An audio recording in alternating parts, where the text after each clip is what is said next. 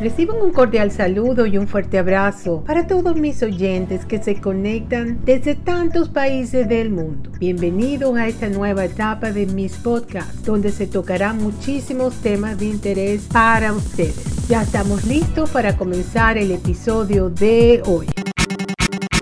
Cómo ser un mejor amigo, ya sea Juan y Fred, Tonios amigos, o los 10 a 30 años de amistad. Un verdadero amigo da apoyo sin juzgar, sale al paso en una crisis y sabe lo que hay que decir cuando más importa. La amistad es un ingrediente esencial para una vida feliz, ya que se relaciona con el cuidado y la atención a cada amigo. La amistad influye en nuestra forma de afrontar los retos de la vida cotidiana. Los amigos pueden cambiar nuestra visión de una situación y, al mismo tiempo, un amigo puede rebajar nuestro estrés. Los amigos son esenciales para nosotros y nos permiten descargar algunas emociones y cargas de nuestra vida. Las amistades tienen un mayor impacto en nuestro estilo de vida y nuestra salud. Se sabe que las personas mayores que tienen una gran red de amigos tienen entre un 20 y un 30% menos de probabilidades de morir prematuramente. Los amigos pueden beneficiarse mutuamente de la recogida de la compra, los recados, las medicinas y las actividades sociales. Asociación, es posible que las personas con fuertes lazos sociales tengan también un mejor acceso a los servicios y cuidados sanitarios o sean más propensas a buscar ayuda. Menos estrés, las personas con fuertes lazos de amistad son menos propensas que otras a resfriarse, quizá porque tienen menos niveles de estrés. Los amigos tienen un mayor impacto en un mal día y te proporcionarán un consuelo psicológico mayor que un miembro de la familia. Los amigos de los que nos rodeamos en una edad avanzada cumplen una función diferente a la de nuestros amigos cuando somos jóvenes. ¿Cómo se puede definir a un amigo?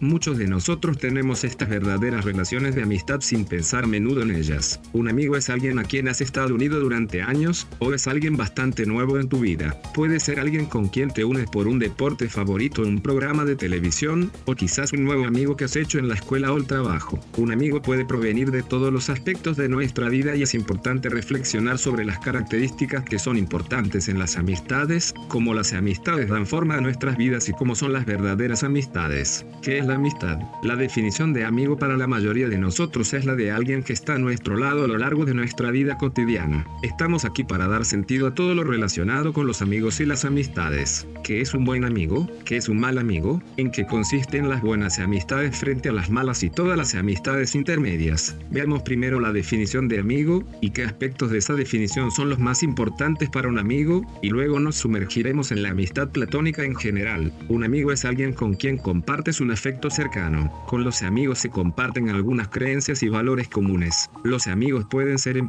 o en línea, tu amigo vecino de al lado un amigo a 1.000 millas de distancia. A menudo, un amigo es alguien en quien confías o con quien disfrutas estando cerca. Algunos amigos son casuales, podéis hablar a veces, pero estas amistades no son tan fuertes. Con otros amigos íntimos puedes contar con apoyo emocional a través de tus amistades. Una vez que empiezas a hablar, es como si no hubiera pasado el tiempo. Esta amistad se siente segura y este amigo puede hacer que sea fácil continuar donde lo dejasteis. Las buenas amistades y los buenos amigos pueden superar la prueba del tiempo y son personas necesarias en la vida de alguien. Estas relaciones se hacen desde el respeto mutuo y la comprensión del bienestar del otro. Y es posible que quieras explorar una amistad para esta relación. ¿Cuál es la diferencia entre un amigo y un conocido? Un conocido es una persona con la que hablas de vez en cuando y a la que quizá veas en una cena u otro evento social, pero el vínculo de un amigo o las relaciones personales no existen. Algunas personas son amigos a la espera de serlo. Es probable que un conocido no sea la persona con la que hablas cuando hay problemas, como harías con un mejor amigo. Por otro lado, algunos conocidos se convierten en amigos si les damos una oportunidad. La principal característica de un amigo en este caso es que es alguien con quien compartes más tiempo y confianza. Pensamos en una vida equilibrada en dos cosas, nuestro trabajo y nuestra familia. Sin embargo, nuestra vida debería incluir romances, aficiones, ejercicios y una relación amorosa.